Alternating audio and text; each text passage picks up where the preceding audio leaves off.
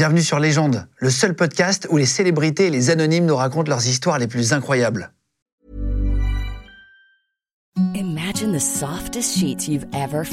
Now imagine them getting even softer over time. That's what you'll feel with Bowl and Branch's organic cotton sheets. In a recent customer survey, 96% replied that Bowl and Branch sheets get softer with every wash. Start getting your best night's sleep in these sheets that get softer and softer for years to come. Try their sheets with a 30-night guarantee. Plus, get 15% off your first order at bowlandbranch.com. Code BUTTERY. Exclusions apply. See site for details. Podcast. Bonjour tout le monde, bienvenue. Bonjour Georges Salinas. Bonjour. Vous êtes euh, chef de la sécurité de l'Élysée et du président de la République actuellement. Effectivement, actuellement, je suis, euh, je m'occupe de ça. Vous êtes le patron de la sécurité de l'Élysée. Je m'occupe de toute la sécurité. Du président, de l'Élysée, de la famille du président. Quand on parle de sécurité de l'Élysée, c'est effectivement on prend tous les aspects, c'est-à-dire le président bien évidemment, mais aussi euh, son entourage et puis euh, toutes les emprises. Vous êtes ancien chef opérationnel de la BRI. On peut se tutoyer, parce qu'on se tutoie dans la vraie Bien vie. sûr. Alors sinon, j'aime pas, moi ça fait pas comme euh, dans la vraie vie, j'aime bien vraiment qu'on parle normalement. C'est toi qui as géré l'assaut du Bataclan, euh, notamment euh, de manière opérationnelle, c'est toi qui a, qui, a, qui a dû prendre les décisions dans les colonnes, etc. Tu nous en reparleras tout à l'heure. Et tu es aussi romancier. Voilà, euh, ça s'appelle Le murmure des âmes perdues de Georges Chainas, qui est actuellement le, le chef de la sécu de l'Élysée, si vous voulez aller lire ça. Euh, c'est un, un roman dans lequel il y a plein d'histoires. On va y revenir. J'ai choisi plusieurs anecdotes dont on va parler après, si tu veux bien. Bien sûr. Aujourd'hui, tu as combien d'hommes au GSPR sous tes ordres Alors au GSPR, j'en ai plus de 80. Au total, la sécurité de l'Élysée, c'est plus de 300. Ok. Donc, Donc euh, ça fait beaucoup de, beaucoup de personnes qui s'occupent de tous les aspects de la sécurité. et t'es passé donc de la, de la BRI avant au GSPR. En quelle année, à quel moment t'es arrivé à la présidence? Quand j'ai quitté la BRI, c'était bien après les, les attentats, puisque j'étais resté quelque temps de plus au- à la BRI pour pouvoir euh, réorganiser ce service, puisqu'il a subi une, une profonde transformation. On a doublé carrément le volume. Et j'ai j'ai quitté euh, donc en 2018 euh, finalement la, la BRI. C'est eux qui t'ont appelé? Je n'ai pas été appelé de suite. En fait, j'ai été appelé d'abord au SDLP, le service de la protection. Des personnalités ou- Exactement, et où on m'a demandé si j'étais intéressé, et comme ça faisait un petit moment, euh, ça faisait six ans que j'étais à la BRI, donc j'avais envie un peu de changer. Oui, un peu de, ouais. Voilà, de voir un autre aspect. Surtout, c'est un aspect que je ne connaissais pas, puisque quand on est à la BRI, moi j'ai fait beaucoup de police judiciaire, c'est un peu le thème des livres d'ailleurs, mais la police judiciaire, on est plutôt chasseur. Quand on est à la- au service de la protection, c'est l'inverse, on est Ouais. chassé. donc c'est une autre facette du Putain, boulot. c'est vrai, c'est vrai, c'est vrai, c'est bien vu. Exactement, vu. et donc il faut éviter. Et donc je suis arrivé, j'ai passé quelques mois au SDLP où je m'occupais de la protection du gouvernement notamment et des personnes menacées, euh, style Charlie Hebdo, ce genre de choses. D'accord. Et puis après, au bout de quelques mois, euh, j'ai été appelé à la présidence. On cherchait un profil un peu spécialisé de quelqu'un qui avait fait de l'intervention. T'as remplacé Alexandre Benalla? Non, jamais. Non, jamais. Non, Alexandre Benalla, d'abord, faisait pas le même boulot que moi. Non, Non, Alexandre Benalla, bon, euh, il y avait eu un problème au niveau de, de la sécurité, euh, et donc euh, on a préféré voir avec d'autres personnes, et donc c'est comme ça que je suis arrivé. c'est quoi le voyage le plus dangereux en tant que chef de la sécurité que tu aies vécu avec le président? Je dirais que tous les voyages peuvent être dangereux. On peut avoir des risques parfois qu'on n'a pas. Il faut considérer que c'est un déplacement qui a l'air assez facile, assez bénin. On serait tenté de baisser la garde, et en fait, parfois on a des incidents justement.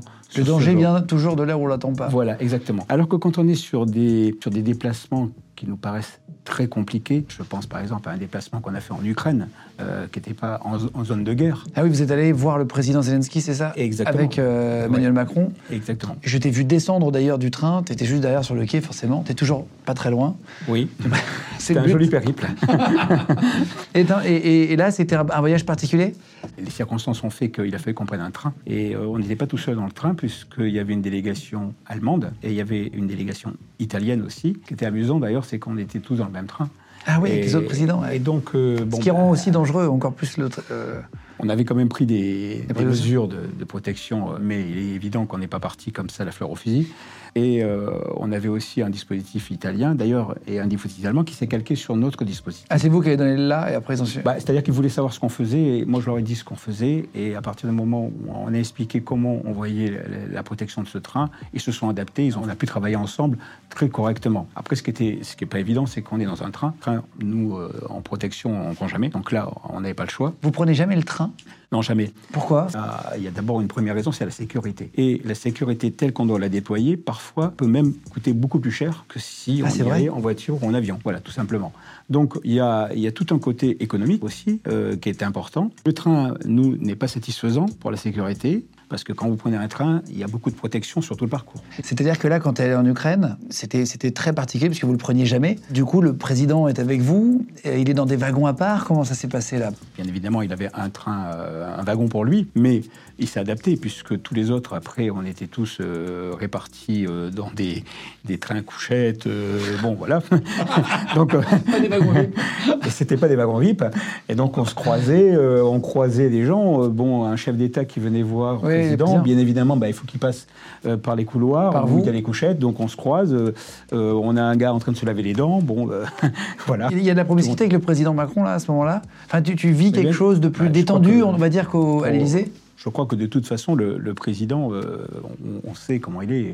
Et, euh, enfin, j'ai toujours vu, j'ai toujours vu un, un président qui s'adaptait à toutes les circonstances. quoi. Donc, je pense que si on lui fait, on le fait coucher dans un train couchette, il- parce que c'est l'obligation, il dormira dans un train couchette. On le voit quand il va, quand il va au contact du public euh, ou des gens, euh, il y va. Euh, T'as une anecdote un peu sympa dans le train avec le président? Ce, qui est tout- ce que j'ai trouvé intéressant là-dedans, c'est de voir cette promiscuité entre tous les groupes d'intervention spécialisés de protection qu'il y avait dans ce train.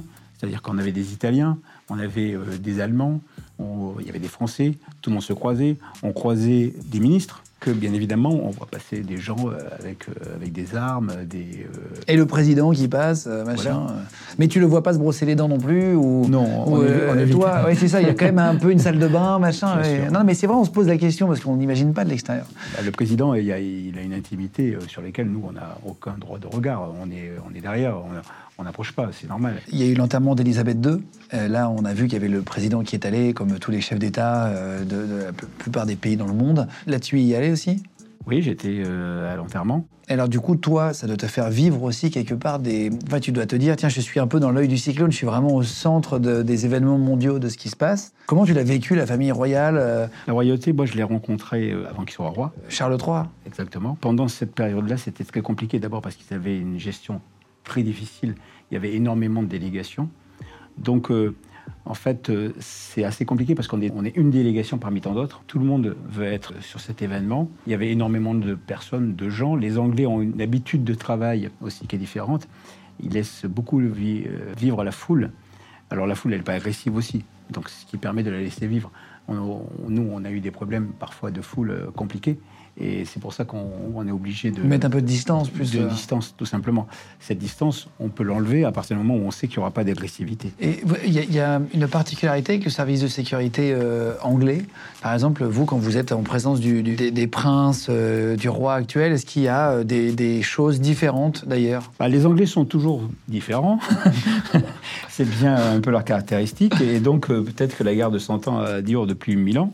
Ils sont pas faciles, c'est clair. Mais ce sont des, des grands professionnels. On ne peut pas leur reprocher ça. Ce qui est compliqué, c'est que nous, on arrive avec des demandes parfois. Et ça peut être un peu plus compliqué avec, la- avec les Anglais parce qu'ils ont des chartes. Notamment, ils interdisent toute, euh, toute arme sur le, sur le territoire anglais. Mais non. Oui, Même pour vous, par exemple Oui, et donc bah, il faut obtenir beaucoup de dérogations qui sont parfois très compliquées à obtenir parce que ce sont des Anglais. Et toi, tu as quelle formation en fait En gros, tu- Moi, j'ai commencé comme euh, ce qu'on appelait avant euh, un inspecteur et qui, sont devenus après des officiers. Donc euh, j'étais euh, dans un commissariat dans le 8e arrondissement qui a disparu depuis. Et puis euh, je suis parti euh, à la brigade criminelle. Ok. Et donc là, j'ai connu des, des très grandes affaires, euh, notamment euh, des tueurs en série. Euh, C'était les années où il y avait un, un tueur en série qui s'appelait Thierry Paulin, qui tuait des, des- des- des petites mamies. Euh, il en avait tué euh, de mémoire, euh, je crois, presque une vingtaine. Donc c'est là que j'ai appris vraiment le, travail et le métier et la rigueur. Alors, pour citer un, un- un- page 155 de, ton livre, je, l'ai- noté en bleu là. Il y a une scène en Guinée-Bissau et tu dis où l'on retrouve Shadia. Elle fit signe au chauffeur de s'arrêter. Elle prit son arme, un revolver américain qu'un dignitaire libanais chiite lui avait donné au Liban. Cette arme, garde-la et, et pour défendre ton pays, elle appartenait à un soldat américain que j'ai tué. Ce genre d'anecdote là, c'est du vécu. Là, on parle de terrorisme libanais. Donc, il y a eu un terrorisme libanais très important qui continue d'ailleurs, hein, puisqu'on a des groupes qui sont considérés comme terroristes encore au Liban. On a, pour les pas les citer, mais le Hezbollah, on a aussi Daesh encore qui, qui, est là, sans compter aussi beaucoup de factions qui s'affrontent. Donc moi, j'ai rencontré des gens comme ça. Quand je suis allé en Guinée-Bissau... T'as formé les En fait, j'ai formé des gens là-bas. Euh, c'était dans un contexte un peu spécial puisque je suis parti pour former un groupe d'intervention et qui est devenu après, plus tard, un groupe de, protection du président. Donc c'était assez amusant. Et donc là, euh, j'avais été appelé euh, par, par l'ambassadeur, puisque j'étais en, je l'ai formé sur plusieurs semaines. Durant un week-end, on avait des, des Français qui avaient disparu c'est une affaire qui était, passée dans les médias d'ailleurs. Et on avait retrouvé euh, deux 4x4 qui étaient en, Casamance, donc en frontière Guinée-Bissau-Sénégal. Euh, et il m'avait dit on ne sait pas où ils sont, euh, on a eu quelques renseignements, est-ce que vous pouvez aller faire un tour là-bas? Donc on est parti là-bas. Et en fin d'après-midi, début de soirée, on s'est arrêté dans un village. Et là, il a fallu que j'aille voir un, chef pour lui demander l'autorisation de dormir dans son village. Et donc c'était amusant parce qu'il eh, dormait, il s'est réveillé, il m'a dit vas-y, installe-toi là-bas. Donc on a commencé à bivouaquer, à préparer notre bivouac, et puis il est revenu un quart d'heure après. Il avait un beau pantalon blanc, il était torse nu, il était très musclé, et il a vu euh, que nous avions des armes. Et effectivement, j'avais des Smith Wesson, pour, les, pour ne pas les citer, que nous avions euh, en étui extérieur de cuisse, et euh, avec un treillis, donc on était identifié comme un personnel soit militaire, soit policier armé. Et quand il a eu l'arme, il, m'a dit euh, Moi, euh, je connais les armes. Moi, j'ai combattu les Portugais pour l'indépendance. Et je lui ai dit Est-ce que tu connais cette arme, euh, cette arme américaine? Il me dit Non, je ne connais que les armes russes, parce qu'on était, à ce moment-là, ils étaient surtout financés par les Russes, et c'était surtout la Kalachnikov qui était l'arme de base. Donc, je lui ai dit bah, Si tu veux, je te fais tirer, pour pouvoir avoir de bonnes relations avec lui. Et à ce moment-là, il m'a dit Attends, quelques secondes. Et il a parlé à un gamin, et le gamin est allé chercher tout le village. Et donc, on s'est retrouvé à 200 devant lui. Je lui ai passé mon arme, il a tiré sur un arbre. Et là, à chaque fois que chaque tir, tout le monde applaudissait. Et donc, c'était, c'était hyper ah, amusant. Drôle. Et à la fin, donc, quand il m'a rendu mon arme, il m'a dit euh, Écoute, je te remercie, viens manger euh, ce soir avec nous. Et donc, ils, ont, ils nous ont invités à manger. Donc, nous, on a, on a amené la boisson parce qu'il faut toujours amener quelque chose en Afrique. Et on a passé la soirée à manger, à boire. Et ils ont dansé devant nous. Euh, c'était, extraordinaire. J'avais l'impression de, de, vivre 50 ans ou 100 ans en arrière. Ah ouais, trop bien. Une scène de film un peu. Euh, c'était vraiment sympa. Parfois, on parle d'échecs aussi euh, dans l'émission. Je demande à tout le monde est-ce que tu as eu un échec professionnel? Est-ce que tu en as eu au GSPR actuellement? Au GSPR, on a, on a parfois des situations d'échec qu'on essaie de rattraper, bien évidemment. Donc des, des situations d'échec bah, c'est quand on a eu un incident pendant un, déplacement. C'est clair que euh, à partir du moment où on a un incident, ça veut dire qu'on n'a pas su gérer ou le concevoir avant euh, pour, ne pas l'avoir. La règle d'un déplacement, c'est de prévoir tout. Et à partir du moment, alors c'est pas une règle exacte, hein, mais euh, il est clair que s'il y a un moment quelque chose qui s'est passé dans, dans, le, dans le déplacement, d'imprévu, d'imprévu, et qu'on a été surpris, et que ça touche directement le président, il est clair qu'on considère que c'est pas, c'est quand même un échec. Par exemple, on a vu à la télé tous euh, le président qui se prend une gifle par un, par un gars sur la gauche. Là, on voit toute cette image. Ça, c'est un échec pour vous, c'était une, erreur de. Comment ça s'est passé de l'intérieur? Parce qu'il y a toujours la version journalistique qui va que euh, critiquer des trucs, machin, sans savoir ce qui s'est passé. Mais qu'est-ce qui s'est passé, toi, qui l'as vécu de bah, l'intérieur? sur, cette, euh, sur, bon, c'est difficile. Bon, on peut, en parler maintenant, mais ce qui est clair, c'est que on a, on a une situation normalement qu'on doit gérer, et notamment des situations de foule. Là, il a décidé d'aller à un endroit qui était en fait qui venait d'être levé euh, de surveillance parce qu'on pensait que le président partait. Le seul problème, c'est que on a eu ce, temps euh, où, on a eu donc pas de gens en protection à cet endroit-là, ou peu. Ah oui, tu t'es fait prendre de coups en gros En fait, on a toujours une protection euh, devant, derrière. Et, là, cette protection derrière, elle n'était pas encore mise en place. Elle était en train de se mettre en place. Et le malheur, c'est qu'il tombe directement, qu'il va directement sur l'individu qui va lui mettre la gifle. Alors après, euh, on a dit beaucoup de bêtises sur cette histoire, euh, c'est-à-dire qu'il aurait pu être armé, etc. Il y a quand même un filtre. Ah oui, c'est-à-dire que les gens ont été fouillés. Voilà. Et, ils donc, il y a des palpations, il y a des choses comme ça. Les gens qui sont là ont été quand même filtrés. Donc après, s'il met une gifle, euh, malheureusement, c'est ce que j'ai déjà dit plusieurs fois, je ne peux pas faire entrer que des manchots. Euh, Voilà. Donc je ne pouvais pas savoir que cet individu allait mettre une gifle. Quand il se passe un truc comme ça, est-ce que tu as un débrief avec le président? Est-ce qu'il peut euh, te dire, tiens Georges, c'est pas bien? Ou est-ce que c'est toi qui dois dire au président, attention, euh, monsieur le président, quand vous sortez, laissez-moi 5 secondes que je sois là? Co- Comment ça se passe, ça? Bah, on débriefe, bien évidemment, à notre niveau déjà, et puis après au niveau des autorités. Et puis nous, à notre niveau, il faut qu'on sache exactement qu'est-ce qui n'a pas été, qu'est-ce qui a été raté, qu'est-ce qui n'était pas bon. Euh, Mais il a donc, compris que c'était aussi pas de ta faute, entre guillemets. euh. J'espère. Bah, t'es encore là. t'es encore en poste. Sur Internet, il y a beaucoup de rumeurs sur l'Élysée. On s'est amusé à, à répertorier 10 rumeurs qui sont affichées un peu partout. Euh, tu vas nous dire si c'est vrai, si c'est faux, ou je ne peux pas répondre. D'accord? On rajoute une case. Je une pense que je vais dire souvent, je ne peux pas répondre, mais bon. Alors, sur les 10 rumeurs de l'Élysée, il y aurait un tunnel secret qui relierait l'Élysée à la Seine, où se trouverait un mini sous-marin en cas d'attaque ou d'énormes manifestations qui puissent s'enfuir. Alors, euh, ne peux pas répondre il y a un vrai tunnel secret euh, qui, qui conduit aussi d'ailleurs à une plateforme où il y a une fusée pour partir sur la Lune.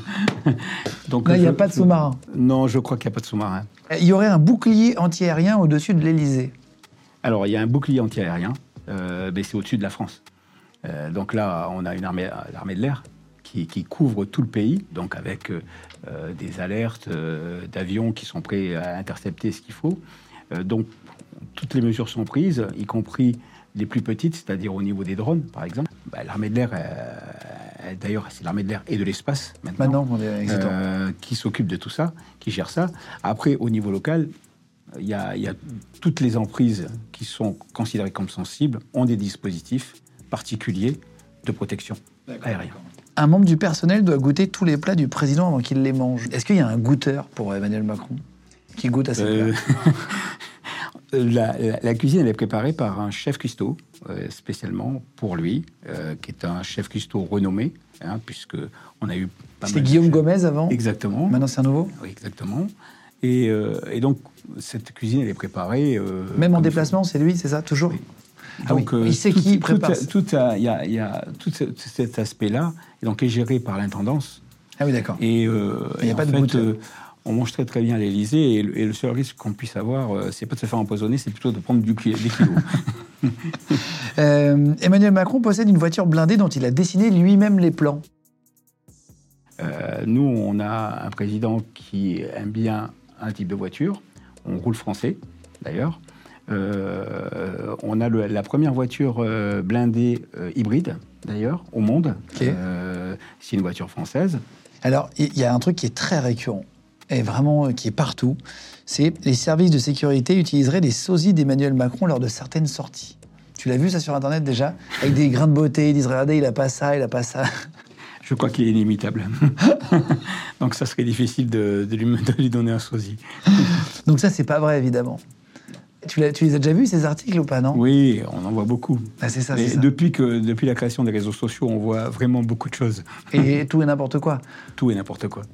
Il y a une équipe cynophile, donc une équipe d'assaut, mais avec des chiens aussi à l'Élysée. Et tous les chiens porteraient les noms d'anciens présidents. Alors, j'ai pas leur nom. Ils pourraient. C'est possible. Mais, mais, euh, pour le moment, non. Enfin, y a, ce que je peux confirmer, c'est qu'effectivement, on se sert de chiens Oui, pour la détection d'explosifs. C'est vraiment euh, très efficace. Et après, euh, leur petit nom, euh, c'est un peu à la charge du, du- de celui qui le, qui le guide. Et il paraît qu'il y aurait, l'Élysée organiserait des tournois de pétanque pour les employés. Il y aurait même un terrain au fond du jardin à côté de la fontaine. On pourrait. Ça Ça, non, ça non plus, non Non, euh, je pense pas. En tout cas, j'ai jamais vu jouer au T'as pétanque. jamais vu mais, jouer mais c'est dommage parce qu'il y y a des endroits où on pourrait jouer. bah, Ça n'empêcherait pas, après tout, euh, de bien travailler pour les Bien employés qui se retournent, etc. Les gens de podcast. Quand, quand tu étais à la, à, la, à la police, avant à la police criminelle et enfin à la police judiciaire, Oui. euh, tu as déjà été choqué par des scènes de crime? C'est quelque chose qui t'a... Parce que tu, tu- on parle de choses que tu vis, mais il y a des choses que tu vois ou que tu as vues. Euh, Est-ce qu'il y a des choses qui te, qui te marquent encore aujourd'hui La chose qui marque un policier, c'est euh, le contact avec la mort, tout simplement. Je pense que euh, quand on rentre dans la police, il faut être prêt à affronter ça et à affronter des scènes qui sont parfois très macabres. Euh, moi, je me souviens, j'étais tout jeune policier, c'était mon premier jour de policier. Et j'étais encore stagiaire. Et on m'a appelé, c'était pas une affaire de crime, c'était un type qui s'était suicidé, une personne donc qui s'était jetée d'en haut d'un immeuble euh, de 12 étages. Donc euh, on imagine dans quel état il était, au sol. Et euh, je me souviens, euh, c'était ma, ma- mes premières constatations que je faisais en tant que policier, où il fallait donc euh, ben, fouiller un corps, euh, voir euh, fouiller un corps qui est démembré, euh, qui est explosé, parce que bien évidemment, euh, Fouiller, c'est-à-dire les poches, tout ça voilà, pour trouver des papiers, pour savoir qui c'est, etc. Donc, il faut faire abstraction de tout ça. Euh, et il faut enlever toutes ces images-là après. C'est quelque chose qui est, qui est compliqué. Et, et dans, dans notre métier, on constate constamment. Moi, j'ai été à la brigade criminelle, j'ai vu des scènes euh, de crimes euh, assez souvent. Euh, il faut, faut être prêt à affronter euh, la scène. Il y a la vue, il y a l'odeur aussi. C'est ça le problème. Et parfois, c'est même l'odeur qui, Qui est plus dur. qui- qui est le plus dur parce que ça vous reste dans les narines et, et euh, on a l'impression, quand on rentre à la maison, euh, on a l'impression qu'on a encore euh, L'odeur. cette odeur qui est, qui est coincée dans le nez. Quoi. Donc c'est- très compliqué. Ah ouais. Et puis, euh, euh, bah, les scènes de crime les plus horribles que j'ai pu voir, c'est bien, c'est les scènes d'attentat. Le Bataclan, c'était quelque chose.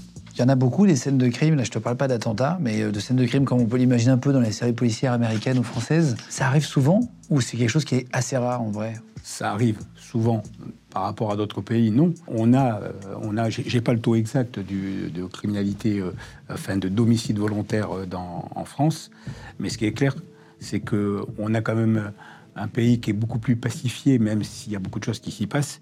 Euh, moi, je suis allé en mission au Venezuela. Euh, Ah oui, le Venezuela, c'était à peu près 20 000 morts par an. Ah On supprime une ville, hein, comme Millau. C'est comme. Narbonne. 25 000 Voilà. habitants. Ouais, putain, c'est n'importe quoi. Ouais. Après, le Venezuela, c'est un des pays les plus dangereux au monde, je crois, avec le Salvador. A- C'est tout le pays- triangle un peu chaud. hein. C'est un pays très dangereux où j'ai fait aussi des, des de formation là-bas. Ah, t'as formé des gens? Oui, j'ai formé des gens là-bas. Et alors? Est-ce que tu as une anecdote avec euh, des, des, des Vénézuéliens? Ce qui est amusant avec les Vénézuéliens, c'est que justement, comme euh, le, le- le rapport avec l'arme, il est, Ils en ont tous. Ils en ont tous. Il y avait des policiers qui ont, qui ont été euh, torturés parce qu'ils étaient policiers, tout simplement, sur un braquage où ils se faisaient braquer chez eux, par exemple. Et puis, on, on tombait sur leur arme, sur leur plaque. On savait que c'était des policiers. Et là, ils les torturaient. Ils sont très, très violents. Tu parlais de, de leur rapport avec l'arme. Tu vas dans un restaurant, tu as plein de restaurants où tu as des boîtiers à l'entrée. Et euh, il y a des gens, et, euh, en France, tu déposes plutôt euh, ton parapluie. Eux, c'est leur arme. Donc, on met la- l'arme dans un truc. Il y a, il y a des affiches. D'ailleurs, j'en avais, ramené une. Dans ton bureau? Dans mon bureau, où il y a marqué ici les armes sont interdites et donc on doit déposer son arme dans un Dans un casier. Et puis après on va manger. Donc c'est vraiment euh, C'est très habituel, en fait, entre guillemets. moi, quand est quand les, les- les policiers que j'ai formés, euh, c'était des policiers de la police judiciaire. Il faut savoir que la, la police au Venezuela euh, est très compliquée et qu'il y a quand même une partie euh, qui est euh, Des deux assez côtés corrompue. Ouais, ouais. Voilà, donc c'est clair. hein. Euh, pour l'avoir vécu quand j'ai travaillé au STUP, euh, j'ai vu arriver un peu de tout, euh, sous couverture de, de la police de ce pays-là. Ce qui est sûr, c'est que les, les, c'est- les policiers qu'on avait, nous, ils avaient été triés sur le volet, et donc on considérait qu'on avait des gens qui étaient, qui étaient du bon côté. Et le premier jour, quand je les rencontre, je leur demande, je leur dis, qu'est-ce que, est-ce que quelqu'un a déjà ouvert le feu? Et ils ont tous levé la main. Mais non. Et je leur ai dit, est-ce que vous avez déjà abattu quelqu'un? Et il y en avait les trois quarts qui ont levé la main. Et c'était des policiers donc qui étaient qui, euh, qu'on considérait travailler en légitime défense. Et il y avait énormément d'enlèvements, donc il y avait à peu près, euh, je crois, la, la moyenne c'était une dizaine d'enlèvements par jour Oh là à. Caracas. Et donc nous on leur a expliqué comment on- nous on travaillait sur les enlèvements. Je leur ai expliqué qu'en fait euh, la règle c'était plutôt d'essayer de, d'attraper les gens pour récupérer après les voyous et puis récupérer la, la personne qui, était- Information, qui avait été ouais. euh, voilà enlevée, alors que eux la règle c'était on voit les voyous, on tire. donc il a fallu travailler sur cet aspect comment pas tuer. Voilà. Donc c'était drôle parce que j'étais, j'étais allé là-bas pour leur expliquer comment ne pas tirer. Et toi, quand tu arrives à l'aéroport, t'es es armé là-bas Oui. Euh, Dans un pays qui est dangereux, quand même, Oui. tu, tu pars pas non plus la Oui, on demande des tu autorisations. bon, déjà, dans mon boulot actuel, à chaque fois que je pars, euh, je suis armé. Euh, et euh, dans toutes les formations que j'ai faites, euh, je suis toujours parti armé. D'abord, parce qu'on ne va pas dans des pays euh, qui sont euh, faciles. Donc, euh, c'est. Quand on va aux États-Unis, c'est moins compliqué. Donc là, effectivement, on peut se permettre de ne pas être armé. Euh, mais euh, quand on va dans des pays comme le Venezuela ou quand on part en Afrique, on a quand même une violence. euh, Oui, oui, qui peut être plus Et- présente. Et donc, il vaut mieux partir armé. Euh, Dans ton livre, page 74, tu dis Un des voyous de la deuxième voiture sortit en poussant avec le pied euh, sa portière et se tourna vers François. Il l'arrosa copieusement avec son arme automatique et il n'eut que le temps de se coucher sous le tableau de bord et parvint à s'arrêter. En se relevant, il vit le voyou se diriger vers lui d'un pas décidé. Il ne lui laisserait pas l'occasion d'aller plus loin. Ce genre d'anecdote face à des braqueurs, etc. On parle de, justement, tu dis, des rapports avec la mort dans des pays un peu, euh, parfois, euh, qui peuvent craindre pour, la sécurité. Est-ce que toi, tu as déjà dû, et c'est un vrai truc difficile, mais est-ce que tu as déjà dû abattre quelqu'un parce que tu n'as pas eu le choix? C'est difficile de répondre à ce genre de questions. Euh, ce qui est sûr, c'est que j'ai connu quelques fusillades, fusillades importantes, et j'ai été amené bah, à tirer sur des adversaires parce que j'avais pas d'autre choix. Euh, donc en fait, quand je raconte ce genre de, choses, c'est un condensé un peu d'opérations que j'ai menées euh, avec, euh, je sais pas tout seul, hein, on était toujours en groupe. J'ai connu ce genre d'opération, notamment à la BRI, où on a eu des fusillades et où on est amené à tirer sur quelqu'un. Je pense notamment à une, opération sur un, braquage qui avait eu lieu en, en grande banlieue, dans le 77, et, enfin à la limite. Et ils avaient des, des voyous qui avaient attaqué un, un fourgon et euh, donc avaient tiré sur les convoyeurs, euh, qui ensuite avaient pris, avaient, avaient pris euh, l'argent et les, les caissettes. Ils en avaient pris. Ils avaient tué les convoyeurs Ils ou- les avaient pas tués, mais ils leur avaient tiré dessus. Il y avait des policiers qui étaient arrivés euh, en renfort euh, du commissariat parce qu'on leur disait qu'il y avait des coups de feu. Ces policiers avaient été accueillis par des tirs de Kalachnikov. Donc on a vu, Là, tu euh, sais que ça rigole pas, quoi. voilà. Et nous, on travaillait sur ces voyous euh, parce qu'on savait où ils allaient revenir, parce que ces voyous, en général, ont des voitures relais, ce qu'on appelle. C'est-à-dire qu'ils ont des voitures de guerre, ils attaquent avec ces voitures, et ensuite ils vont aller les jeter, ils vont les brûler, et ils vont monter dans d'autres voitures pour pouvoir filer. Se faufiler, ok. Et, et nous, le- notre travail avait été de- de- d'identifier l'endroit de repli. On ne savait pas trop où ils allaient aller braquer, et on n'a pas pu le savoir. Et on, l'a découvert parce que euh, parce que c'était sur les ondes euh, radio police qu'on entendait qu'il y avait eu ce braquage. Et quand on a eu les signalements des voitures qui avaient attaqué, on a compris que c'était les nôtres. Et je me souviendrai toujours parce que ces, voitures sont, sont arrivées, se sont posées dans la rue, et, et nous on était en surveillance et on, on attendait qu'ils montent dans leur voiture de relais pour pouvoir après les reprendre en filature et les interpeller parce que du coup là ils étaient plus calmes. Ils auraient pu même poser leurs armes euh, et on aurait, été, euh, on aurait pu faire une interpellation dans de bonnes conditions. Et en fait, ces gens-là, on s'est rendu compte que les caissettes qu'ils avaient prises, elles avaient explosé. Il y avait de l'encre indélébile. Ah oui, il y a un truc, un système anti-vol pour les billets qui les, qui Et les donc, euh, bon, on, on voyait entre eux que ça parlait, qu'ils étaient assez mécontents de, de l'histoire. Alors, même si on sait que maintenant les, les billets, ça peut se laver aussi. Mais bon, ils ont posé ça dans un box qu'ils avaient juste à côté. Et là, on les a vus remonter dans les voitures, équipés avec des gilets, des armes, prêts à repartir. Et en fait, ils, étaient, ils repartaient à l'assaut d'autres choses. Et donc, euh, là, quand on a entendu, quand j'ai su ça, moi j'ai dit, il ne faut pas les laisser partir, il faut les arrêter. Et donc là, on est monté euh, sur eux, on les a, on les a bloqués, et eux, bah, ils n'ont pas voulu se laisser prendre. Donc euh, il y a eu des tirs euh, dans tous les sens, et moi j'ai été amené à tirer sur quelqu'un qui avait une Kalachnikov et qui était prêt à engager euh, ce qu'on appelle euh, un collègue à moi. Donc du coup, euh, bah, euh, bah, on est obligé de tirer. Après, euh, vous savez, on n'est pas, on n'est pas très fiers. Hein, Non, non, bien sûr, bien sûr, mais, euh, ce qui est sûr, c'est que moi, ça m'empêche pas de dormir. hein, parce que c'est mon travail qui m'a amené à faire ça. J'étais obligé de le faire. Je pense que tout le monde comprend que tu as quelqu'un qui est à la Kalachnikov qui tire sur la police, et à un moment donné, il vise ton collègue, c'est évident. En tout cas, c'est compliqué, mais moi je l'ai toujours bien vécu d'abord parce que j'ai une famille derrière et que la famille, elle te fait redescendre. Ce jour-là, enfin le lendemain, c'est assez amusant, le lendemain j'avais euh, mon gamin qui faisait un spectacle de théâtre à l'école. Et euh, je me souviendrai toujours parce que quand euh, je suis rentré à la maison, ma femme m'a dit Bon, je viens de me faire tirer dessus, j'ai tiré sur quelqu'un. bon. Elle m'a dit Ouais, mais c'est embêtant parce que du coup, demain, tu vas pas pouvoir aller à- au spectacle. Donc, ton gamin, euh, alors elle me dit Mais je comprends. Mais toi, psychologiquement, comment ça va le soir où tu... Bah, sur le moment, euh, je suis assez. Parce que tu dis t'as échangé des tirs, mais il j'ai- est décédé. voilà, mais j'ai pas envie d'en parler. Sur D'accord, le moment, ok, mais ok. je lui dis simplement demain, il faudra que je travaille. Ah, tu lui dis, je veux pas en parler Oui, en général, j'aime pas en parler de ce genre de choses. On n'a pas trop envie. Ça vient plus Non, parce tard. que c'est pas une fierté. On n'est pas fier d'avoir tiré sur quelqu'un. Non, mais t'es fier d'avoir sauvé sauvé la vie d'un collègue. Enfin, est- tu, tu le on- vois, tu peux est, le voir de... euh, J'espère que je lui ai sauvé la vie, en tout cas en, lui tirant, en tirant sur ce type. Euh, Il n'y a pas que moi qui lui ai tiré dessus d'ailleurs, hein. on était plusieurs à lui tirer dessus, euh, parce qu'une Kalachnikov, c'est difficile à stopper quand ça commence à tirer. Ça fait des dégâts monstrueux. Et je me souviendrai toujours de, de ça parce que euh, le lendemain, je suis parti, euh, on doit- comme on a ouvert le feu, il y a toujours une enquête euh, de l'inspection générale des services qui doit s'occuper de, de voir les conditions de- d'ouverture de, feu. Et je me suis débrouillé pour euh, prendre une moto et, euh, et filer, euh, et filer au spectacle de mon gamin. Et je suis arrivé à temps, j'ai regardé le spectacle, j'ai bu euh, un petit verre de coca avec lui, et puis je suis reparti. Et, et c'est ça qui fait redescendre sur Terre après. Oui, tu as intérêt d'avoir une famille solide. Voilà, on a besoin d'avoir une famille solide derrière et de, pour pouvoir redescendre et ne pas penser aux choses parfois horribles qu'on est, amené de faire.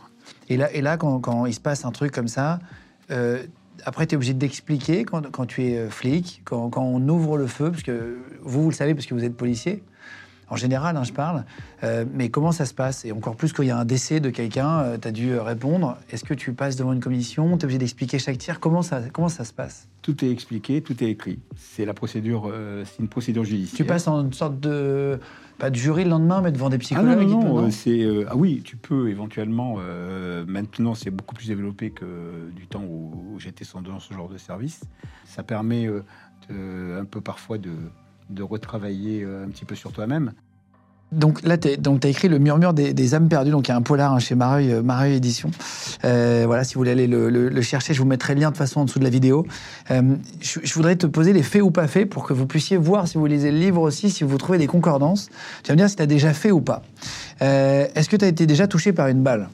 Non, jamais, et j'espère que ça m'arrivera jamais. On s'entraîne pour ça. Euh, du bois. euh, ouais, je vais toucher du bois. J'espère que c'est pas du faux. Pas sûr. Et euh, non, on s'entraîne surtout pour ne pas en prendre. Donc tout notre travail, Parce que tu as euh, vécu plusieurs fusillades. bien sûr, donc tout notre travail il est là. C'est-à-dire que on n'est pas, on sait qu'on n'est pas invincible et on sait qu'on n'est pas invincible même quand on est équipé d'un gilet pare-balles. Euh, donc notre travail, il est justement d'éviter euh, de se prendre une balle. Euh, Est-ce que tu as dû euh, annuler un déplacement du président pour ça Mom deserves the best, and there's no better place to shop for Mother's Day than Whole Foods Market. They're your destination for unbeatable savings, from premium gifts to show-stopping flowers and irresistible desserts. Start by saving 33% with Prime on all body care and candles. Then get a 15-stem bunch of tulips for just $9.99 each with Prime. Round out Mom's menu with festive rosé, irresistible berry chantilly cake, and more special treats. Come celebrate Mother's Day at Whole Foods Market. Sécurité. Non, jamais. Euh, c'est toujours lui qui décide.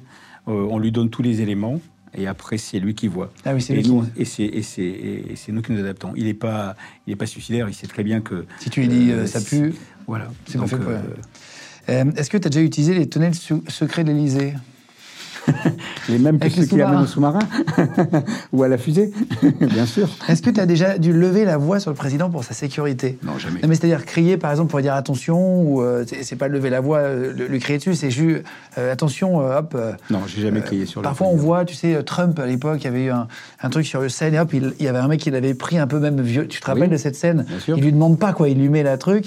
Est-ce que ça, ça t'est déjà arrivé? Non, moi, pour ma part, non. Et puis, c'est pas mon, mon rôle de l'attraper. Toi, t'es chef derrière. Voilà, moi, je suis, je supervise. Tu organises le dispositif. 4-4-2, entre guillemets, l'organisation Voilà. des bonhommes, c'est toi qui es là. Je suis, je dirais un peu le capitaine plutôt, Euh, pas l'entraîneur. C'est-à-dire que je suis un peu entraîneur et un peu capitaine aussi Parce que t'es quand même opérationnel. Voilà, je suis sur le terrain et euh, je prête main forte aux gars. T'es un peu le numéro 10.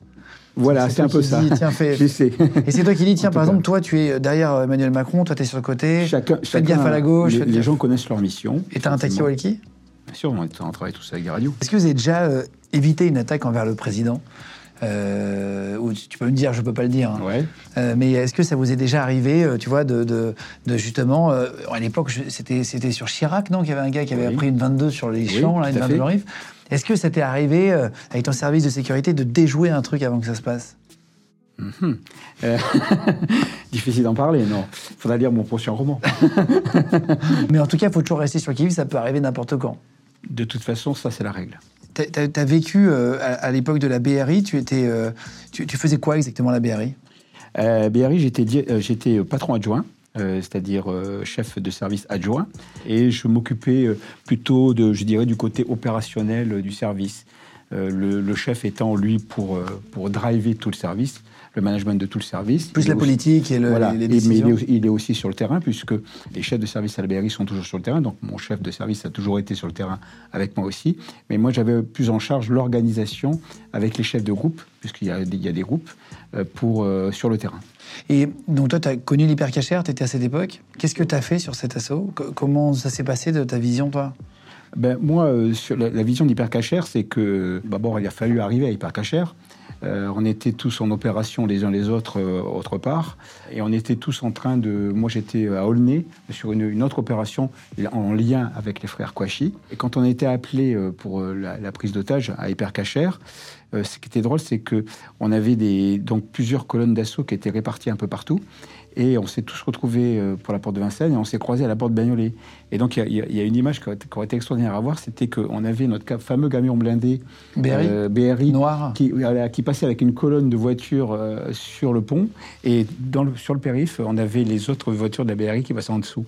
Donc c'était. Vous êtes croisés? On s'est croisés pour se retrouver au même endroit. Après, ce qui a été très compliqué, c'est que le trafic avait été stoppé et il y avait beaucoup de gens qui avaient abandonné leur voiture. Et à un moment, on a été complètement coincés. Et on a fini à pied. Euh, donc Avec votre équipement Exactement. Donc j'ai dit, j'ai fait passer le message. J'ai dit, oh, tant pis, on abandonne les voitures, on laisse juste les chauffeurs et euh, on, part, on part à pied. Et on est arrivé à pied à Hypercachère. Donc il y a quelques photos d'ailleurs qu'on voit dans les magazines où on nous voit enjamber le périphérique le, pour passer de, sur l'autre voie à pied parce qu'on ne peut plus avancer. Moi, dans un premier temps, j'ai été, euh, j'ai été sur la colonne qui était engagée le long de la sortie périphérique côté Vincennes.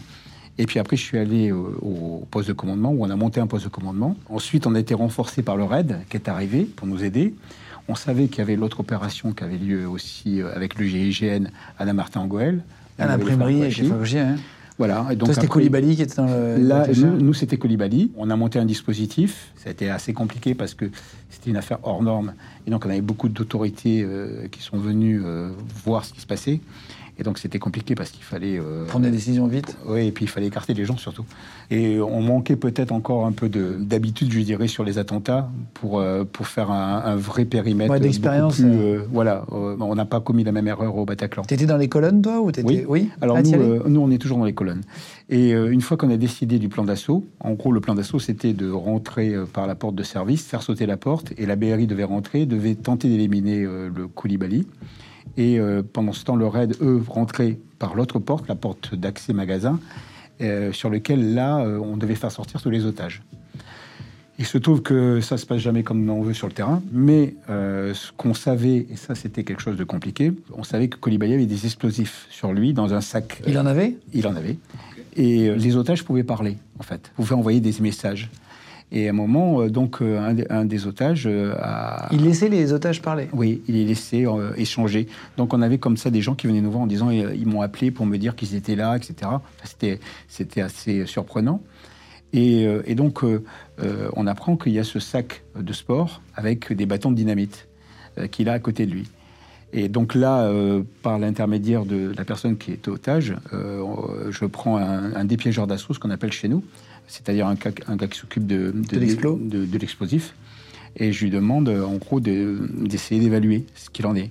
Et euh, en fait, on apprend que les bâtons dynamite, il y en a, et qu'il y a des, trucs avec des fils, mais qu'on euh, n'a pas l'impression qu'il les a euh, préparés, tout simplement. Et donc là, on, prend la décision finalement de donner l'assaut.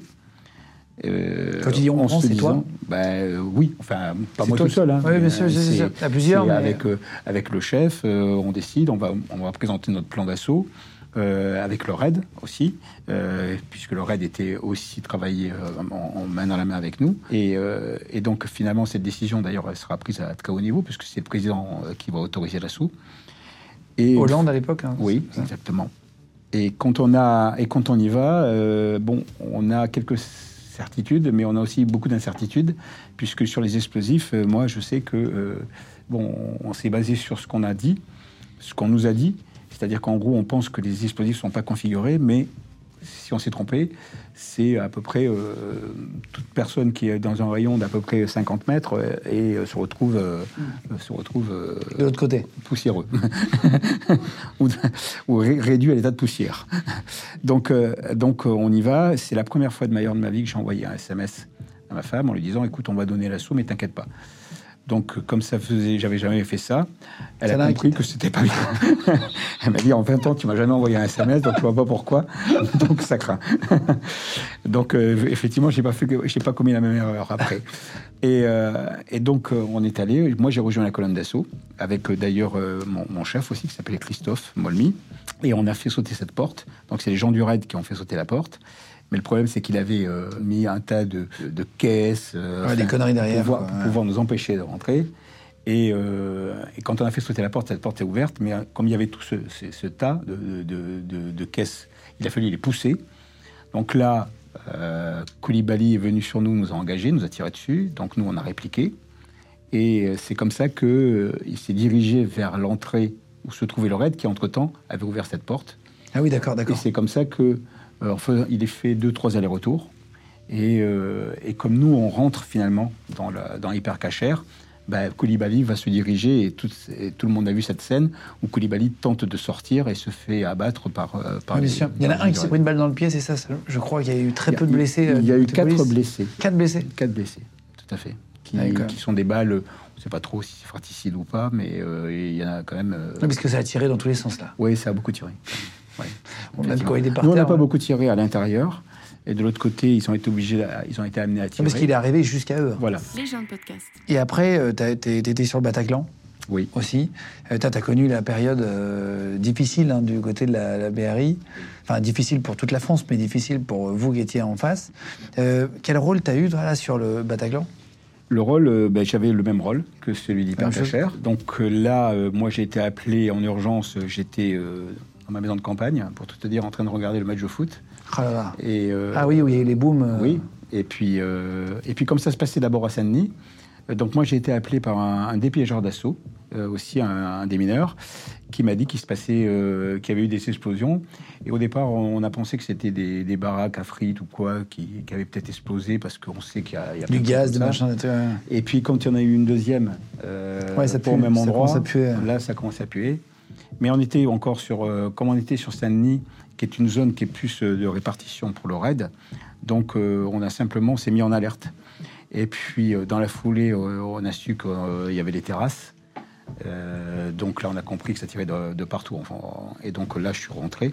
Donc j'étais avec mon épouse, on a fermé la maison, on est parti. J'ai mis 22 minutes pour faire 63 km. Mais non oh, Putain D'ailleurs, ma femme m'a dit, euh, derrière, je les engueulais, les gens, parce qu'ils se poussaient pas. Et ma femme m'a dit, mais tu sais, tu roules à plus de 200. ah, c'est vrai? Ah oui. Ah bah oui donc, pendant ce trajet. T'as un Giro ou non? Oui, bien sûr. Ah oui, t'avais un Giro à l'époque C'était une voiture de police. Oui, t'es identifié quand même. Oui, oui, j'avais un Giro, j'avais tout. J'avais le, le, le pimpon, le deux euh, qui, était, qui était en route. La sirène. La sirène, exactement. Mais euh, bon, les gens ne savaient pas ce qui se passait, moi je le savais. Donc j'ai eu pas mal de, messages euh, que j'ai jamais pu euh, d'ailleurs effacer sur un ancien téléphone que j'ai gardé, où il y avait les messages de, la préfecture de police qui m'arrivaient sur l'état des gens qui étaient les tirs, les nombres de morts, etc. Donc, et ça, c'était en roulant. Comme on ne savait pas trop où ça se passait, puisque ça tirait un peu dans tout Paris, dans un premier temps, on ne savait pas trop si c'était localisé ou non. moi, en roulant, j'ai demandé où se trouvaient mes enfants. Ah, j'ai demandé à ma femme, je dis appelle les enfants et demande-leur où ils sont. Donc heureusement, euh, moi, mon gamin regardait le foot à la télé euh, chez lui. Au chaud. Et la petite, elle faisait du sport dans une salle de sport. Et donc, je lui ai dit de ne pas bouger. Et, donc, je suis arrivé euh, à la BRI où j'ai récupéré, en fait, il y avait déjà une première équipe qui était partie, ce qu'on appelait la force d'intervention rapide. Donc, et on m'a dit, ça se passe au Bataclan, maintenant. Et donc, moi, j'ai récupéré le reste des effectifs. J'ai amené le fameux bouclier qu'on a pu voir aussi euh, criblé de balles Criblé de balles. Ah, c'est toi qui l'as emmené J'ai amené le camion blindé. Euh, je suis parti avec un, gars de, chez moi euh, qui était un chef de groupe. C'est lui qui a été blessé, qui a pris une balle dans, la, dans le bras, dans la main. Et on est parti, on est arrivé au Bataclan. Là, je suis rentré au Bataclan. donc, de suite, on a fait un point. On a monté un, poste de commandement dans un café. Et je me souviendrai d'ailleurs toujours d'un de, mes collègues, un ami euh, vraiment euh, très sympa que j'adore, qui était le chef de la crime, qui était chef de la crime à ce moment-là, et qui avait déjà euh, pris, qui avait eu déjà pris en compte l'affaire du Charlie Hebdo. Et je me souviens que je fais un aller-retour dans ce PC et il me regarde et il me dit Georges, est-ce que tu sais combien il y a de morts? À peu près. Et je le regarde comme ça, je lui dis, tu sais, je pense qu'on est au moins sur la centaine. Et là, je me souviens de son visage. Euh, je pense qu'il ne s'attendait pas à un choc pareil. Je me souviens après être rentré, alors bon, les scènes, euh, les scènes indescriptibles de gens euh, par terre. c'est toi qui décides des colonnes C'est comment ça Alors il y avait déjà une colonne qui était à l'intérieur, et moi j'ai préparé les deuxièmes colonnes. Donc il y avait une colonne qui était en position aussi en hauteur sur les balcons. Il y avait des gens du raid, une dizaine de gens du raid qui sont arrivés. Donc j'ai demandé qu'ils prennent en compte le rez-de-chaussée avec les, gars de chez moi, parce qu'il fallait tenir tout le rez-de-chaussée. On a fait évacuer aussi euh, tous les gens. Mais moi, j'ai décidé, enfin, en tout cas avec mon chef, euh, je lui ai dit on ne peut pas donner un assaut alors qu'il y a des gens blessés. Euh, on va avoir une surmortalité parce que de toute façon, ça va tirer dans tous les sens. Donc, de toute façon, il faut évacuer le maximum de gens, qu'on n'ait plus que des morts, en fait. Et, donc, et c'est ce qu'on a fait. Donc, on a fait, on a demandé, j'ai demandé à ce que les évacuations continuent. Et donc, on a tenu des postes.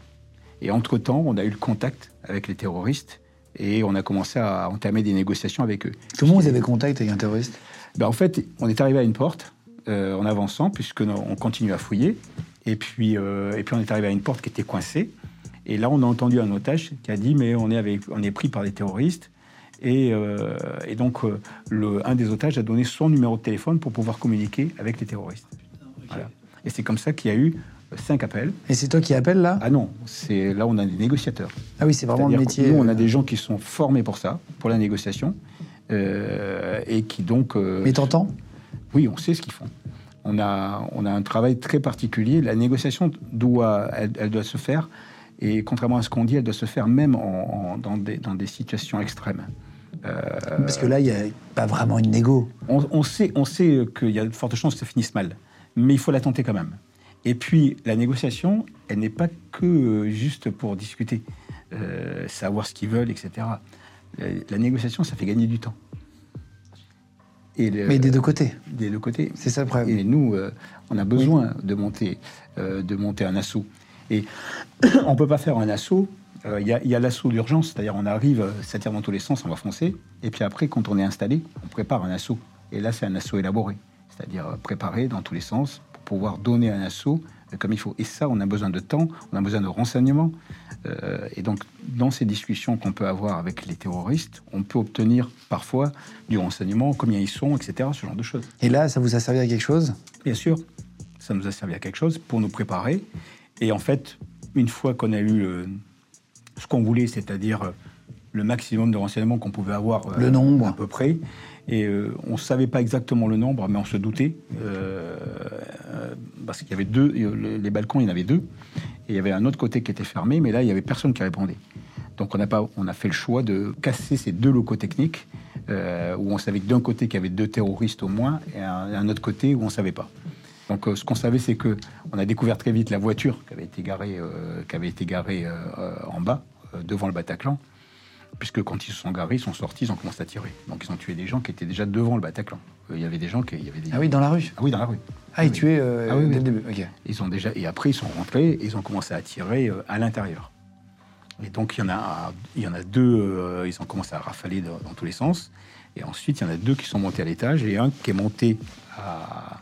qui, était, qui était allé sur la scène euh, et, là, donc, euh, on a l'intervention d'un commissaire avec euh, son chauffeur de la BAC nuit qui arrive et qui, lui, aura le cran de rentrer et qui va abattre ce, terroriste qui est, sur le, qui est sur la scène. Donc, le terroriste se fait sauter ensuite. Ah, parce qu'il meurt pas tout de suite. exactement, il a le temps de se faire sauter. Et, et donc, c'est ça qui va stopper la tuerie, en fait puisque au moment où cet individu, enfin, le terroriste saute, les tirs ont arrêté.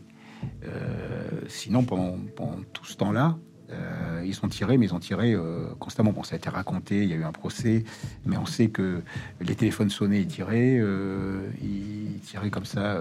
Après, on a raconté aussi beaucoup de bêtises, hein, des, tortures et tout ça, c'est faux. En fait, ils tiraient, c'est tout. Mmh. Ils abattaient des gens comme des animaux, quoi. Et, c'est un, policier qui est rentré tout seul avec son arme de service Oui, deux. Et qui a fait un tir, et qui a fait un tir, je crois, incroyable, parce que c'était à 25 mètres, j'ai entendu. Le, le, le, policier de la BAC Nuit, le commissaire, et donc, euh, son action a été euh, vraiment très importante puisque ça a stoppé euh, les tirs des terroristes. Et après, il est ressorti Alors, il est resté dehors. Après, il est, ressorti. Et pendant ce temps, les deux autres ont pris en otage les gens qui étaient à l'étage, qui étaient montés à l'étage et, se sont réfugiés. Et donc, on fait une prise d'otage là. Et c'est à partir de là que nous. ah, vous avez décidé d'attendre D'accord, d'accord. C'est fou. quand tu rentres, c'est des images pareilles que tu n'oublieras jamais, j'imagine? Déjà, quand tu rentres euh, au début, tu es, euh, un petit peu. Euh, tu es, constamment bloqué sur ton, sur ton travail. C'est-à-dire que tu penses à la mission, à l'opération. Ce que les flics appellent l'effet tunnel. C'est, ouais, c'est un effet tunnel, mais c'est pas vraiment un effet tunnel. C'est-à-dire que je suis conscient de la scène, mais tu es comme le médecin, en fait, en gros, qui opère. C'est-à-dire que tu dois faire ton opération et tu dois occulter le reste. donc, quelqu'un qui est mort, c'est quelqu'un qui est mort. Euh, tu pourras plus faire euh, quelque chose pour lui. Donc, s'il est sur ton passage, eh ben, tu vas l'enjamber, tout simplement. Tu ne vas, pas, tu vas pas te poser de questions parce que tu es en pleine opération. Alors que tu serais euh, dans la rue, normalement, tu verrais quelqu'un, tu t'arrêterais, tu regarderais. voilà. Donc là, tu es en pleine opération, donc tu es, dans un, champ de bataille. Hein. donc tu fais des choses que tu ferais jamais normalement. Et, mais parce que tu es pris dedans. donc moi, après l'assaut, je me souviens euh, quand j'ai vu, euh, quand j'ai vu les scènes de, gens que j'avais enjambés, etc., je me suis dit, mais mon Dieu, qu'est-ce que tu as fait euh, Tu as marché sur les gens, au-dessus des gens, sans t'en rendre compte, quoi. Oui, étais, tu regardais à l'horizon. J'étais que... à fond sur l'opération, comment on va les neutraliser. On, y pense après. Hein. puis après, il y a eu, faut pas oublier qu'il y a eu l'opération en elle-même quand on a donné l'assaut, puisque ça, on s'est fait tirer dessus. Donc il y a la colonne 1 qui s'est fait tirer dessus. la colonne 2, au début, j'étais avec la colonne 2. Donc, euh, ils sont rentrés. Et donc, heureusement, il y avait des otages. Et donc, moi, j'ai immédiatement rejoint la colonne 1. Là, la colonne 1 s'est fait euh, tirer dessus euh, avec le, fameux bouclier.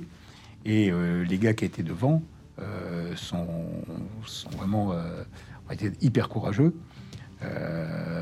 ils, ont, ils ont fait le boulot, c'est-à-dire qu'ils sont fait tirer dessus. Ils ont réussi à neutraliser le premier terroriste enfin, le, qui était, mhm. qui était dans ce couloir. Et, euh, et ce, ce, terroriste, lui, avant de mourir, s'est fait sauter. Aussi Et il a blasté le dernier terroriste. Ah, il a tué le deuxième En fait, il l'a blasté, mais il l'a pas tué. Ah, il l'a assommé Il l'a juste euh, blasté. C'est-à-dire qu'il était complètement euh, dans un peu dans, dans, le gaz, quoi. Et en fait, quand on s'est approché sur lui, les... Donc on a commencé à sortir tous les otages aussi. Donc, il faut savoir que les, premiers otages, on les sort sous le feu hein, pendant que ça tire. Euh, et donc, il faut aller les chercher, les, passer par en dessous. Enfin, c'est un truc euh, de dingue. Et, après, à la fin, donc le dernier terroriste, on arrive sur lui, et là, il essaie de se faire sauter au moment où on arrive sur lui. Et donc, on le voit, il est en train d'appuyer sur son nombril, parce qu'ils avaient leur bouchon à l'humeur au niveau du nombril. Et donc, ils essaient d'appuyer. Et, en fait, il pourra jamais appuyer parce que son, son gilet explosif a tourné et son, son bouton allumeur, il se trouve sur la gauche. Et en fait, il ne le trouvera jamais. Et nous, bien évidemment, euh, quand on s'approche, oui, tu, tu euh, on ne cherche pas à comprendre et on dit ce qu'on appelle dans notre jargon policier, on le neutralise.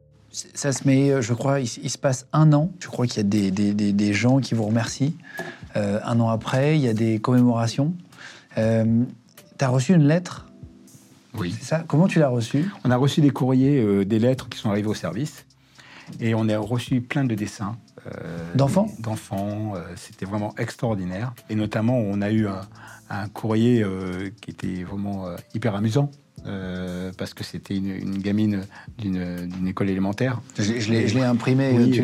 Ah, je, vous la montre en plein écran là en même temps, mais est-ce que tu peux la lire? Oui, mais si tu veux, c'est. Je trouve ça, je trouve ça mignon. c'est fou. C'était hyper mignon. elle écrit cette, cette petite Messieurs les policiers, Mesdames les policières. Merci d'avoir sauvé des gens à Paris et merci de la part de toute la France. Alors c'est écrit dans sa petite écriture. Hein. Nous sommes des enfants en CP. Les attentats, ça nous fait mal au cœur parce que les gens sont morts. Nous sommes tristes. Ça nous fait peur, les terroristes. Nous avons peur qu'ils nous tuent, qu'ils tuent nos parents, notre famille et des gens qu'on ne connaît pas. Ça nous fait une boule au cœur. Mais nous savons que nous sommes en sécurité parce que les policiers nous protègent. Dans la classe, nous pensons que vous êtes des héros parce que vous sauvez des gens, même quand c'est risqué et dangereux. Il y a même des enfants qui disent que vous êtes des super-héros. Mais il vous manque juste d'avoir plein de couleurs dans votre uniforme. voilà. Merci beaucoup. On l'embrasse, hein, si, maintenant les plus grandes, du coup, si ses parents reconnaissent. Exactement. Et tu as reçu des courriers, ça t'a montré un peu à quel point vous avez été utile? Oui, euh, en fait, on, quand on est dans l'action, on ne se rend pas compte. Surtout que nous, après l'opération du Bataclan, on a continué les opérations. Euh, on s'est retrouvé aussi à Saint-Denis euh, sur les opérations. Ah bah euh, exactement. Dans le film Novembre, on voit un exactement, peu. Exactement, on voit. Donc là, nous, on vient en renfort. Hein, c'est le raid qui est essentiellement est, intervenu. Mais donc, donc on n'a on pas cette perception. On sait que c'est quelque chose d'énorme, mais on n'a pas cette perception. Et c'est bien plus tard qu'on se rend compte de, de, ces, de, cet effet, de ce... Mais comment les gens ont suivi euh, et, et, le, et le truc le plus dingue que, que, que je raconte, c'est souvent un an après, comme tu disais, euh, les, les, commémorations devant le Bataclan, où euh, moi je suis en tenue d'intervention, et je suis avec mon collègue, le chef, lui va Toi, t'es pas cagoulé Je suis pas cagoulé, je suis juste avec ma tenue, mais il y a marqué BRI anti-commando bien identifié. Et c'est donc un an après. Les cérémonies se terminent. Et là, euh, je reste un petit peu seul parce que euh, mon collègue est allé voir euh, des, amis qu'il connaissait qui ont, eu des, qui ont perdu des, gens. Et, là, je vois une, une femme avec sa fille qui s'approche de moi et qui me disent voilà, moi je voulais vous dire, ma fille était là et je n'ai jamais pu vous remercier, je voulais vous remercier. Et cette fille s'approche de moi, elle me prend dans ses bras c'est une gamine, hein. euh, enfin elle doit avoir 20 euh, ans, euh, donc sa maman elle a l'air dans les yeux. Et puis là, tout d'un coup, je vois plein de gens qui s'approchent autour de moi et qui me disent nous aussi, on n'a pas pu vous dire merci, mais vraiment dites à vos gars, c'était extraordinaire ce qu'ils ont fait. Et je les vois tous s'approcher autour de moi et me touchaient comme si j'étais une relique. Et, pour, pour ouais, c'était un truc de dingue. J'ai eu une émotion rarement ressentie. Euh, vraiment, euh, ça m'a, ça m'a vraiment fait un, truc. Même quand j'en parle encore, euh, ça me fait encore quelque chose. Ouais, je, bah, je comprends complètement. C'est, le plus beau moment que tu as vécu? C'est un beau moment, effectivement, parce qu'après toute cette souffrance, voir ce genre de choses, c'est ça, ça remonte le moral. On a gardé des, relations avec certains otages. Moi, j'en vois quelques-uns. Euh, avec qui on échange constamment. Euh, euh, on veut savoir ce qu'ils deviennent parce que parfois c'est difficile. Ah, t'as gardé contact oui. avec Et puis c'est difficile aussi de, pouvoir apprendre à vivre après avoir vécu un truc comme ça, quoi. Et, euh, après, chacun fait son deuil de manière très différente. Et c'est vrai qu'il y en a qui. C'est vraiment quelque chose qui est très personnel. Et si quelqu'un a perdu quelqu'un et qu'il a envie de te toucher, bah, il faut le comprendre, euh, faire un câlin. C'est exactement ça. Et euh, on, on, on, se rend compte vraiment de, cet impact à ce moment-là. Et, la seule chose que je voudrais dire, c'est que il y a les gens donc, qui viennent nous voir, mais on oublie souvent les familles et les familles des policiers. Et, moi, euh, je me souviens de ma femme, mes enfants, qui ont dû tous, euh, donc tenir pour euh, et supporter ce que j'ai fait une fois à l'hypercachère et après au Bataclan. Donc, elle avait quand même un peu l'habitude avec le grand banditisme et, et c'était pas toujours facile. Et là, il a fallu que, que, la famille encore me soutienne pour ça. Donc c'est pour ça que je le dis encore, encore une fois, on n'est rien sans... Là, le soir, tu rentres du, du Bataclan, tu fais quoi? J'ai pas envie de parler. D'abord, c'était le matin, presque, puisqu'on a fini, on a, on a dû rentrer, il était 5-6 heures du matin, et puis euh, deux heures, trois heures après, on était à nouveau sur le terrain. Ah bon? Oui. Ah, vous avez refait d'autres opérations dans la oui, nuit? bien sûr. Vous n'êtes même pas arrêté là? Ah oui, on s'est pas arrêté. Hein. Et juste, le, procès, tu, y as été au procès du... Non. Non, t'as pas voulu? Non, euh, c'est pas que j'ai pas voulu, euh, c'est que d'abord, euh, il y avait beaucoup de monde. il fallait, il fallait la, plupart du temps, c'était des parties civiles ou des témoins importants. Et quand c'était des témoins policiers, on utilisait, c'était souvent le chef de service qui allait, qui allait témoigner parce que j'aurais dit la même chose que lui. Donc du coup, euh, oui, ça servait, à, ça c'est doublon. Ça servait à rien. Donc euh, c'est le chef de service qui y va. Et comme à ce moment-là, c'était pas moi le chef de service, puisque j'étais qu'adjoint, donc c'est le chef de service qui est allé. Et tu as suivi de, à distance quand même là, tu vois, Salah Abdeslam qui a le droit de se marier euh, en prison, c'est qui est, enfin. moi, la seule chose que je peux dire sur cette histoire, c'est que j'ai vu beaucoup de choses horribles. Et j'oublie pas et je pardonne pas. Euh, pour terminer en 30 secondes, euh, est-ce que tu as déjà vu le, le, président euh, dans une dans un déplacement, est-ce que tu l'as déjà vu faire un truc un peu, un peu étonnant, un peu sympa toi qui es patron du service de la sécurité, j'espère, est-ce que tu as, est as, assisté à quelque chose où tu t'es dit, tiens, c'est comme tout le monde? Un truc sympathique, tu vois. Bah, le président, oh, il a une vie, euh, je veux dire, il a une vie, il a une vie privée déjà qui est normale, je présume en tout cas. Euh, après, dans l'officiel, il fait des choses euh, qui sont sympas parce qu'il aime bien discuter avec les gens. il est, il s'offusque pas de, plein de choses. Donc, quand on est allé, par exemple, à Tahiti, on a fait un voyage officiel à Tahiti et on est allé aux Marquises. donc, c'était assez amusant d'ailleurs parce qu'on avait le, fils du maire euh, de l'île où on était, qui était très sympa et qui, euh, et qui vraiment avait pris à cœur d'organiser euh, vraiment un vrai spectacle et, une, vraie visite. mais on avait des problèmes tout simplement logistiques. On se doute bien que dans ce genre d'île, on va pas avoir de voiture blindée comme ça. bon. Ah oui, c'est vrai, c'est vrai. Et, et, donc, ben, la chose qu'on a faite, c'est que je suis allé voir le, le directeur de l'hôtel où on était. C'était le seul hôtel d'ailleurs qui avait un niveau, je dirais, pour accueillir un président. Enfin, c'était pas non plus euh, un palace, hein, mais c'était un bel hôtel quand même. Et, euh, et c'était le seul qui avait une voiture, un 4x4 euh, normal. la plupart des, véhicules là-bas, ce sont des pick-up. Ah oui, donc, compliqué. Voilà, donc compliqué de mettre quelqu'un à l'arrière. en tout cas, un président. et sauf avoir une voiture papale, mais bon. donc, c'était compliqué. Et ce, donc, ce directeur m'a dit, mais ok, vous prenez ma voiture, je la prête pour le président sans problème. Et donc, on l'a, il l'a fait un peu nettoyer, et donc il avait mis des, des, superbes housses à fleurs jaunes. Et donc le président est monté dans la voiture, il a apprécié les housses. et puis bah, on a fait le et on a fait le, déplacement sans problème. Et tu as déjà dû aller dans un endroit où il n'y avait pas euh, de, d'endroit pour dormir, où il doit dormir avec tout le monde, ça, peut arriver Bien sûr, c'est déjà arrivé. Il aime bien, euh, il aime bien le contact. Donc, euh, donc quand on va notamment euh, voir les militaires. Euh, il aime bien être au, contact des militaires, donc il aime bien dormir dans le, dans le camp où, sont, où ils sont, pour pouvoir discuter avec eux, parler avec eux, avoir un vrai échange avec les, les, gens. Quand on est allé sur le Charles de Gaulle, il aime bien parler avec les, avec les, soldats, les, pilotes, les, marins et tous les marins. Hein, euh, il peut dormir dans une tente avec euh, les autres Exactement. En Roumanie, euh, on a, on n'avait pas de, on n'avait pas de, on n'était pas très bien équipé au niveau structure, je dirais pour pour logistique dans la base. Et bon, ben, on a fait de briques et de broc et ben, il a dormi dans une tente. D'accord. Donc tu peux réveiller le président en ronflant et vice-versa. Il faut essayer de ne pas ronfler à côté de lui, je pense. Merci beaucoup en tout cas, Georges Seyas. Euh, donc ton livre est dispo et hum, s'appelle Le murmure des âmes perdues pour ceux qui veulent aller chercher chez Mareuil Édition. Euh, donc qui est un, qui est un polar euh, avec plein d'anecdotes. Tu, nous tu nous en as expliqué quelques-unes de, de réelles. franchement, moi, moi j'adore. C'est typiquement le genre de livre que j'adore. Je me laisse embarquer dedans. bravo déjà pour ce livre. Merci. Euh, tu veux en écrire d'autres après? Un... Je le troisième en écriture, là. Ah, c'est vrai? C'est un vrai plaisir que tu as d'écrire oui, à côté J'adore écrire. C'est pour moi quelque chose qui me, qui me libère l'esprit.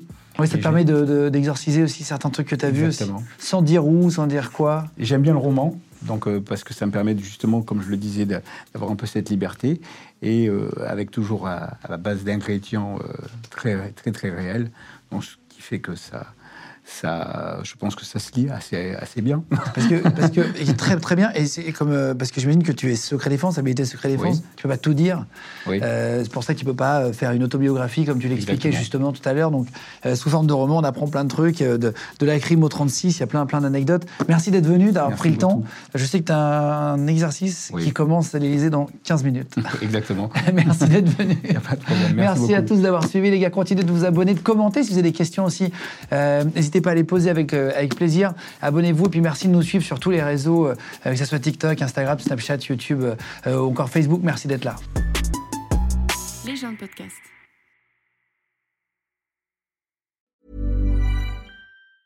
Hi, I'm Daniel, founder of Pretty Litter. Did you know cats tend to hide symptoms of sickness and pain? I learned this the hard way after losing my cat, Gingy. So I created Pretty Litter, a health monitoring litter that helps detect early signs of illness by changing colors, saving you money and potentially your cat's life. Pretty Litter is veterinarian developed, and it's the easiest way to keep tabs on your fur baby's health right at home. Go to prettylitter.com and use code ACAST for 20% off your first order and a free cat toy. Terms and conditions apply. See site for details. This message comes from BOF sponsor eBay. You'll know real when you get it. It'll say eBay Authenticity Guarantee. And you'll feel it. Maybe it's a head turning handbag, a watch that says it all, jewelry that makes you look like the gem, or sneakers and streetwear so fresh every step feels fly. eBay gets it. So look for the blue check mark next to that thing you love and be confident that every inch, stitch, sole, and logo is checked by experts. With eBay Authenticity Guarantee, you can trust that feeling of real is always in reach. Ensure your next purchase is the real deal. Visit eBay.com for terms. Vous venez d'écouter un épisode de Légende. Retrouvez cette interview et toutes les autres sur nos réseaux sociaux YouTube, Instagram, Snapchat et TikTok. Vous tapez Légende, L-E-G-E-N-D. Et si vous avez aimé ce podcast, abonnez-vous et pensez à lui mettre 5 étoiles. Merci.